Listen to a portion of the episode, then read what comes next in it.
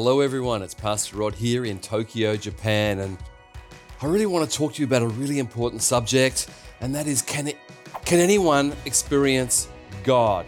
Can anyone experience God? And after living these 43 years for Jesus, uh, my answer is going to be every, anyone could experience God. Of, course, not everyone does experience God, but the plan of Jesus after his resurrection was to, to tell his disciples to go and tell them about the power of the Holy Spirit. Now, I became a believer at 19, and when I became a believer, the, the, the, the moment I said now to God, God's Holy Spirit came on my life. I was completely changed on the inside. I still had a lot of problems, a lot of things to work through with my brain, but I was a new person. I was changed. It was supernatural. And I've been, been sharing this gospel in about 45 countries of the world, and I could tell you story after story from people from all faith backgrounds who have experienced Jesus Christ, all faith backgrounds who have experienced healing in Jesus' name. I want to testify that God is moving in the world, and no matter what background people are from, God is reaching and touching millions upon millions of people. Give God a big praise. Come on. As I said, when I became a believer, my life was changed. And I had a friend in, in the fire station. You see, I was a fireman in Sydney, Australia. And, and, and my friend, his name is Steve. And, and Steve was uh, a bit of a crazy guy. The, the, the whole platoon of firemen was scared of Steve. All of us, 50, 54 people, 54 men in that platoon at that time, were scared of this one guy called Steve Davis. Steve had been in the British military in the Middle East and other countries, and he was a wild man, and he, he would say to me, uh, Rod, I don't need your Jesus because I, I have my own religion. And I said, What's your religion, Steve? And he said, My religion is the religion of Steve. That's what he said every time I talked to him. I said, Okay, Steve, with the religion of Steve, he was my friend. I said, If ever you get in trouble, you can call upon the name of Jesus. And he said, Oh, thanks, Rod, but I don't think I'll need that. And it was just a matter of six weeks later that one night in the fire station, he, he couldn't breathe. He actually was choking. And uh, he was doing all his, his expressions of strength in the, the religion of Steve that he did, all his, his affirmations in his, in his mind. Nothing was happening. And he remembered that I had said to him, Steve, if you're ever in trouble, call on the name of Jesus. And, and he said, although I could hardly breathe, I, nothing came out of my mouth. I, I, I just mouthed without noise the name and instantly his throat was clear and he he obviously survived. Give God a big praise. Come on. And he came in to me and he said, Rod, tell me about this Jesus. And I shared Jesus. He received Jesus that day, his girlfriend that week. They got married. They had two amazing kids. And we saw them years, 20 years later, their whole family just worshiping God years and years later. His whole life had changed by the power of the Holy Spirit. You see, I believe anybody can experience God. In the Bible, there's all sorts of different people. And Jesus, after the resurrection, after his death on the cross for our sins, and he rose three days later, a lot of his, his time with the disciples was talking about the Holy Spirit and sharing the good news. The Holy Spirit and sharing the good news. And, and one of the things that he spoke about was this thing called the promise of the Father. Now, this word is mentioned twice, once in the Gospel of Luke. Here it goes. Jesus said, This is the resurrection discussion Jesus had with his disciples. I'm going to send you what my Father has promised, but stay in the city till you have been clothed with power from on high. I'm going to send you, or my Father's going to send you the promise. The promise is coming to you. Now, Jesus also picked this up, another resurrection talk in Acts chapter 1, verse 4 to 8. And, and the disciples are a little bit arguing with Jesus about something, and, and he just makes it really straight.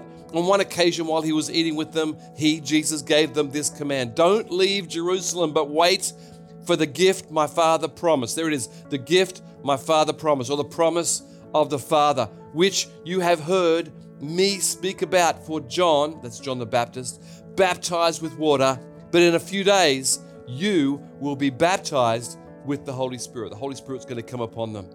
Then they gathered around him and asked him, Lord, are you at this time going to restore the kingdom to Israel? And so the disciples don't get what he's talking about power and reaching out, and they start moving to an issue. Are you going to restore the kingdom of Israel? Are you going to become the king? Are you going to overcome the Romans? Are you That's really what they're saying. They're on a different track altogether than Jesus. But Jesus said to them, "It's not for you to know the times and the dates the Father has set by his own authority, but you will you will receive power when the Holy Spirit comes on you, and you'll be my witnesses in Jerusalem, Judea, Samaria to the ends of the earth." And I love this because they bring up an issue.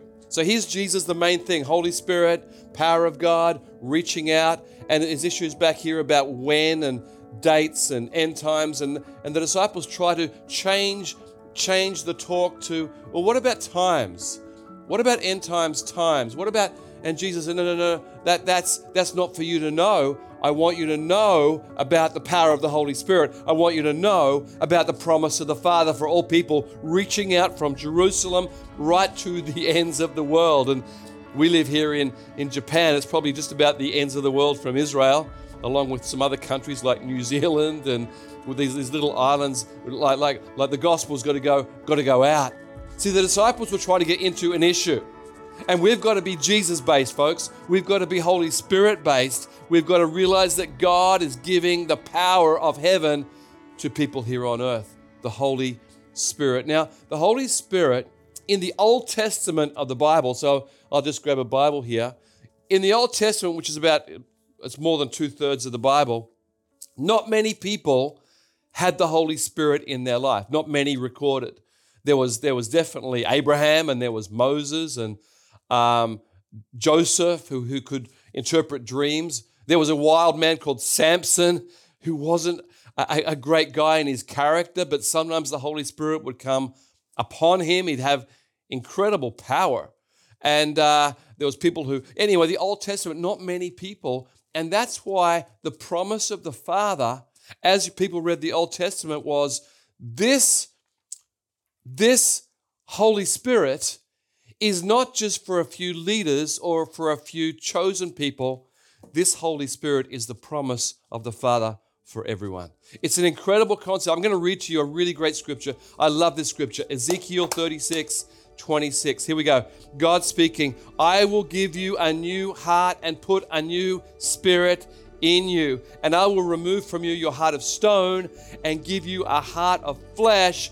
And I will put my spirit in you and move you to follow my decrees and be careful to keep my laws. What a promise of the Father. The people of Israel saying, God, help. God, why can't I change? Why can't I be more, more like you? And, and, and the scripture comes here in Ezekiel. You, you're going to get the experience one day. It's coming not just to Moses and Abraham and a few others, it's going to come to everybody.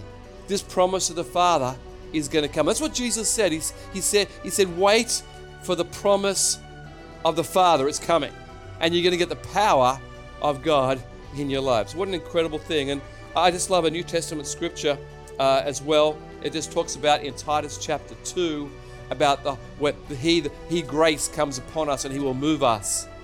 He will move us to obey. There's something about this Holy Spirit in everyone that's a game changer. The question, can every can everybody be touched by God or experience God? The answer is that's the plan. That's the plan. Now, I'm not saying it's happening. I'm just saying that is God's desire. All right? So Jesus resurrection talking, he's saying, "Hey, the promise is coming." The second resurrection talk Jesus had with them was when he appeared to the disciples. And he appears to them in John 20, 21, 22. Again, Jesus said, Peace be with you. That's that beautiful word from the Hebrew shalom. It means peace and health and goodness all over you guys and ladies. There was ladies there, I'm sure. As the Father has sent me, I am sending you. And with that, he breathed on them and said, Receive the Holy Spirit. Not just around us, but into your life. And here we start to see the New Testament the new covenant in the blood of Jesus, the resurrection power of the Holy Spirit starting to come not into the one, not into the great leader or the prophet only, but into the people of God. Amen. Isn't that great? Give God a big praise. He, the Holy Spirit, has been sent to the earth to be living and helping us. Let me say it again. And with that, he breathed on them. He just he just said, now. He said it's time. It said receive and receive the Holy Spirit. I, I want to pick this up in Romans chapter 8, just a quick scripture here. It says here, Paul writing, You, however, are not in the realm of the flesh. You're not in just, just the physical, but you are in the realm of the Spirit, if indeed the Spirit of God lives in you. And if anyone does not have the Spirit of Christ, they don't belong to Christ. Pretty, pretty straight up, right? Like you've got the Holy Spirit, you're a believer. You don't, you're not a believer. It doesn't matter about the outside or our background or our education or the, the, the thing that Jesus is saying is there's an experience that will change your life. I, I've got a great friend in the country of Indonesia, and he's told me so many stories of people of other faiths who were seeking God, not necessarily in the Bible, but saying, God, we want to know you. And all of a sudden, there was a supernatural meeting with Jesus. There was a young man that, that, that my friend talks about on, on a bus, and, and, and he'd been reading the, the Bible actually to, to sort of discourage people to believe in the Bible. He wasn't a believer, and it was a picture Bible. And there was pictures of Jesus. Obviously, it's a, a cartoon representation of Jesus, but it's it's a picture. And as he's on the bus, some the bus stops and someone gets on the bus and it's exactly the same as the person he saw on the page. And the person comes and sits next to him, shares the whole gospel with him, and he becomes a believer right there on the bus. Now, this man was not totally for God, but he was seeking, and Jesus came and met him in some form of bodily form. And, and then that person got off the bus, and, and the young man said, What do I do now? And, and Jesus, it was obviously Jesus, turned to him and said, Get off at the next bus stop and go into the first house you see, and someone will help you. And he got off the bus, next bus stop, opened the door, and there was my Indonesian Christian friend greeting him, saying, What can I do for you? And he said, I just met Jesus on the bus. Can you help me? Come on, give God a praise. I'm telling you, there is a move of God in the world. We were lived in Thailand, and there was a, a young girl there who was the daughter of a, a famous uh, witch in a certain area, like a witch doctor. And this this lady was quite powerful. I'm not really scared of her power. Um, I, I, I, believe in Jesus, right? But there's great fear in the area. And uh, she had these two older children she loved and adored and gave them gifts. But she had a younger daughter she treated like a slave. Now, that young daughter was, was brought up to believe she was a nobody and a nothing. It's a crazy story, right? But one day, someone gave her a Thai Bible, a young Thai girl, and received a Bible in her language, and she opened it, and it opened to one of the sections that speaks about becoming sons of God or daughters of God. One of the sections that says you are you are now daughter of God, and she just couldn't believe it. She couldn't take her eyes off the page, saying, "Is there a God? Could He help me? Is, would He call me His daughter? Could I be a daughter?" And she started to seek and read the Bible, and in her room, because she didn't know any Christians, in her room with her Bible, she had an encounter with Jesus, and the Holy Spirit came into her life in her room, and she'd never been to church. She'd never met a, a, Christian, although someone gave her a Bible. I guess that person was a Christian, right? But she, in her room, and she was absolutely born again. The Holy Spirit came into her. It says, it says, if, if you have the Spirit of God, He lives in you. It's for everybody. It's for all people. It's for people in Thailand and Indonesia and Australia and Japan. And the God, God of of, of the universe wants to speak to people today. Come on, give him a big praise. I love it. And Jesus came to the 12 disciples and said, It's time, boys and girls. It's time. And he breathes on them, and they all receive the Holy Spirit at the same time. There is a supernatural impartation of the Holy Spirit. Now, this word Holy Spirit around the world is a difficult translation.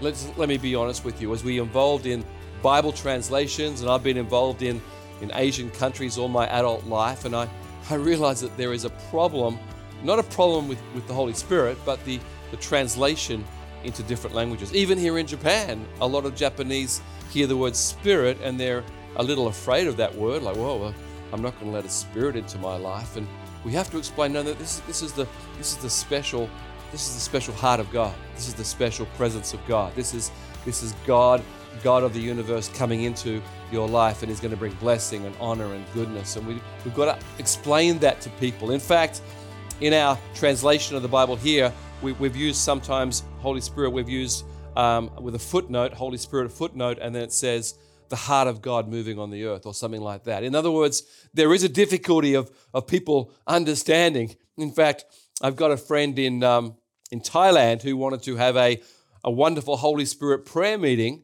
and he put a sign outside the hotel that they were, they were using and said, Meet the Holy Spirit tonight. And uh, the, the hotel manager came out in a shock and said, you can't meet here. You're not going to invite the spirit into this hotel. And um, they said, no, no, no, no. This is good. This is this is. And they had to take the sign away and explain, no, no. It, it's the heart of God. It's the goodness of God. And I would say to anyone who is a little bit afraid of the Holy Spirit, so no, He is your Creator. He made you. He's the Spirit of Jesus who died for you and rose again. He is for you. He is in you. He, he's, he loves you. We've got to get this picture of the Holy Spirit with us in, in every day. I'm really preaching now, right? I'm preaching now. You've got to understand the power of the Holy Spirit. I've got other friends all over the world who have these crazy experiences. In fact, most of you have a, a, a, crazy experience with God because God loves you and chased you and spoke to you and drew you and you responded. And if you're here today listening and you think, I, I haven't responded, you could right now, today. And, and it's this, this experience where Jesus will, speak peace. And so receive the Holy Spirit will happen in your life today. It happens in all our churches, all over Lifehouse and all over the world. Millions of people every day are, are opening their life to Jesus Christ. So, the third and last thing I want to say the first thing is what there was a promise of the Father for, for all people. The second thing is, is that you can personally receive the Holy Spirit. But the last thing I want to say is that this power of the Holy Spirit is power. It's power. The, the, the scripture speaks about this word dunamis. It's a Greek word. We get the word dynamite from it, or dynamic, or a dynamo in, in the engineering world. It's, it's this concept of this very, very powerful, powerful force. Now, the Holy Spirit's more than a force, He is a person, but there is a force and power that, that energizes our life. There's, there's three things I want to mention in closing. Number one, when we receive the power of the Holy Spirit, it shows that we belong to Him. We belong to God and we belong to heaven and we belong to everlasting life and we belong to goodness and we belong to grace, right? We belong to an amazing Lord. Now, some of you may not understand or like that, but I, I think we either serve, you know, God or we serve ourselves or something else. So it's a great choice to serve a God who loves and grace. Okay, Romans 8, 14, 16. Listen to this. We belong to Him. For those who are led by the Spirit of God are the children of God. Hello, children of God. How are you? I am too. The Spirit you received does not make you slaves. Remember my story of the girl in Thailand, the, the daughter of the, the, the witch doctor, and in that in that in that moment she received she received it was probably this scripture actually that she understood she could be a daughter of God. Well, her life changed dramatically. She had to sneak out the window and uh, go and find a church and some believers, and they helped her grow. And and um, in, in the end, she actually became a kids pastor. Isn't that amazing? So she, not just being a daughter of God, but now she's helping lots of little daughters and sons of God. Give God a big praise. I, we love this young lady, and we believe that uh, she has made a big, big impact. So let me read it again. If those who are led by the Spirit of God are the children of God, the Spirit you receive does not make you slaves so that you live in fear again. Rather, the Spirit you, look at all the yous here, the Spirit you received brought about your adoption to sonship or to being a child of God. And by Him, who? The Holy Spirit, the Spirit of God. By Him we cry, Abba, Father. This word Abba is pretty interesting because I think linguistically, right around the world, one of the first words babies or little little little toddlers ever say is the word ba or abba. It's it's it's really interesting in almost every country of the world. In fact, I, I, I don't know there's, there's an exception. You might say, well, there is an exception, but it's rare. In, in almost every case, there is a cry of the heart for mum somehow to be mama and daddies to be papa or baba or abba. It's really amazing. It's absolutely incredible. There is a cry in the human heart to know the Father. And for us who have grown up, there is a cry when we receive the Holy Spirit to cry, Abba, Abba, Father. The Spirit Himself testifies with our spirit. There's, there's an agreement that we are God's children. Come on, give God, give God praise. Come on, children of God. He is good. Number one, we belong to Him. Number two, we are never alone. Jesus said, I got to go. I'm going to be crucified. This is before the cross. But you're going to get, you, I'm not going to leave you as orphans. I'm going to send Him. Who? The Holy Spirit. John 14, 26. But the advocate or the counselor, the Holy Spirit, whom the Father will send in my name, will teach you all things and remind you of everything that I've said to you. Dynamic relationship with God. Wow. And this is the same right across the world, no matter whether it's Australia or Indonesia or Japan. There are people getting a hold of truth from the Holy Spirit. He is teaching us about the truths of life and marriage and, and parenting and, and getting great jobs and, and forgiving people. He is teaching us, friends. He's teaching us. He's active, he's alive. And, and so God is sending us this, He sent us the Holy Spirit to teach you and me about life, winning, overcoming, getting through hard times. Come on, we have the Holy Spirit. And number three, my last point, is we are then empowered to love and bless other people. And Acts 1 8, where we started, Jesus said to the disciples in his resurrection talk before he, he went to heaven, Acts 1 8, but you, all these yous, he's talking to the disciples, you will receive power, dunamis, that's that word when the Holy Spirit comes on you, and you will be my witnesses in Jerusalem, Judea, Samaria, to the ends of the earth. This, this you that Jesus speaks right through these resurrection talks, you, you, you, disciples, you, Peter, you, uh, you know, whoever's there, Matthew, you, uh, John, you, James, you, you. And we are now the yous. And so you will receive power when the Holy Spirit comes on you. Now, we, uh, we love God moving in our church, and we're seeing people saved all the time. And I, that's a work of the Holy Spirit. We see God doing great, great things. We see healings. We see people set free. We see people getting relationships restored. All these Holy Spirit things. And all these things are an act of power of the Holy Spirit. It's actually why I'm a pastor, because I love hearing the stories. I love getting close to people and hearing the stories. Some of our pastors walked in this morning and started telling stories stories of healing from, from one a healing of depression.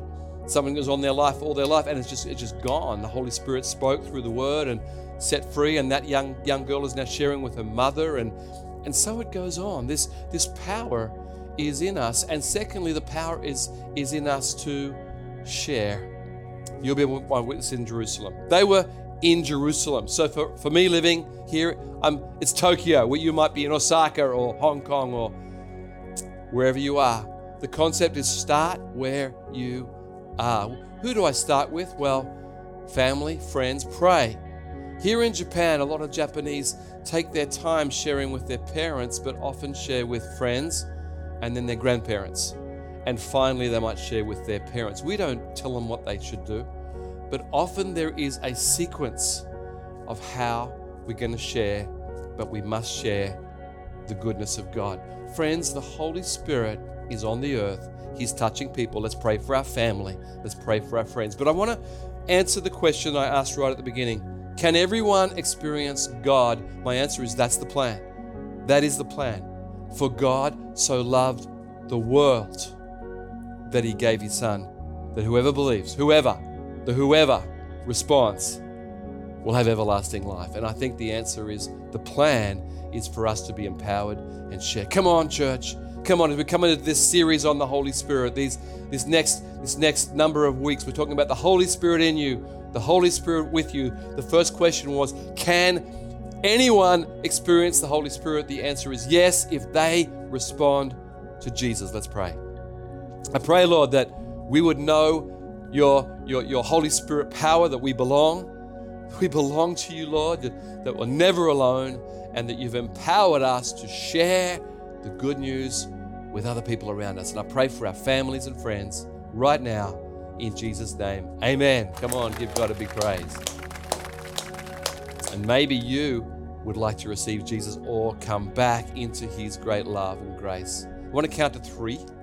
And uh, when I count to three, I'm going to say now. I'm going to pray. I want you to get your heart ready, your heart open to receive the, the, the, gift of the Holy Spirit or come back to God and be restored. You ready? I'm going to count to three. Are you ready to receive Jesus? One, two, three. Now, Lord, I pray people would open their hearts and receive you or come back to you, receive your love and your grace and your forgiveness and your purpose. Bless them, Lord, in Jesus' name. Amen. Amen. Well, come on, let's go in the power of the Holy Spirit.